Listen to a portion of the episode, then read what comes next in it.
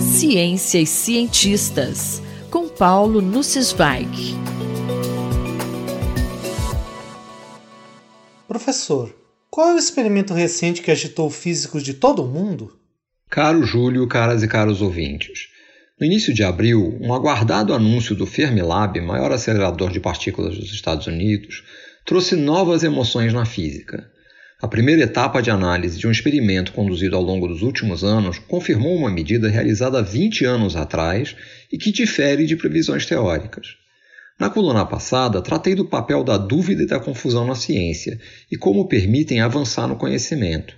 A coluna de hoje vai ser um pouco técnica, mas espero transmitir um pouco da excitação que notícias como essa causam nos cientistas.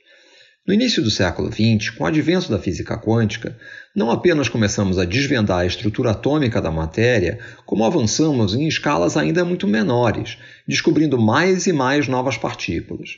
Em 1936, ao estudar raios cósmicos que atingem a alta atmosfera terrestre, Carl Anderson e Seth Nedermeyer descobriram uma nova partícula negativamente carregada, mas com massa intermediária entre o elétron e o próton. Com o tempo, foi determinado que a nova partícula, chamada muon, era uma prima do elétron, diferindo essencialmente pela massa. Na época, essa constatação era tão surpreendente que Isidor Isaac Rabi declarou: Quem foi que encomendou isso? Assim como os elétrons, os muons possuem spin 1 meio, que associado à carga lhes confere propriedades magnéticas intrínsecas, são como pequenos ímãs girantes que, na presença de campos magnéticos, rodopiam como peões. A rapidez com que rodopiam, ou a chamada frequência de precessão, depende da intensidade do campo magnético e também da magnitude desse ímã intrínseco. Essa magnitude pode ser calculada teoricamente e é chamada pelos físicos de fator G, fator giromagnético. Elétrons e muons isolados teriam fator G exatamente igual a 2, Porém, nenhuma partícula é completamente isolada. A física quântica nos ensina que o vácuo não é realmente vazio. Há flutuações que fazem com que diversas partículas, que chamamos de virtuais, possam aparecer e desaparecer em intervalos de tempo muito curtos. Partículas virtuais que interagem, interagem eletromagneticamente afetam o fator G de elétrons e muons igualmente.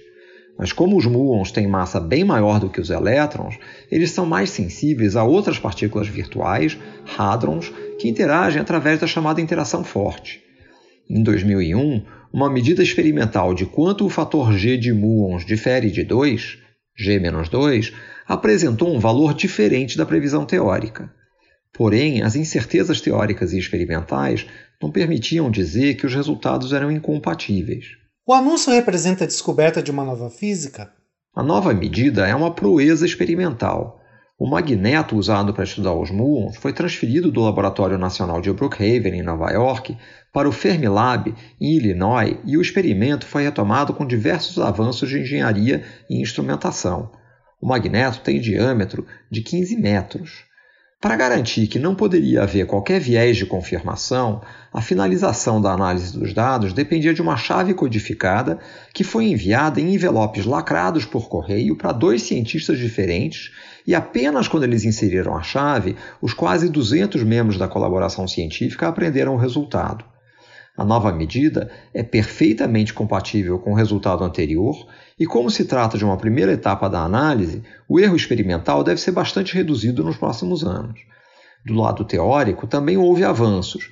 Em 2020, foi publicado o resultado de um cálculo extremamente trabalhoso e que utiliza parâmetros experimentais para as contribuições hadrônicas, que difere do valor experimental por 4,2 desvios padrão menos do que os cinco desvios padrão exigidos para reconhecer descobertas na física de partículas.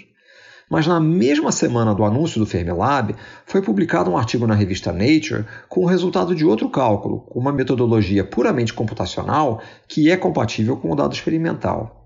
Portanto, os júris científicos ainda vão debater o assunto por alguns anos, mas temos duas previsões teóricas distintas e um resultado experimental que parece discordar de uma das previsões, o que representaria nova física. Viva a confusão na ciência, fonte de novos conhecimentos. Paulo Nussensweig falou comigo, Júlio Bernardes, para a Rádio USP. Ciência e cientistas, com Paulo Nussensweig.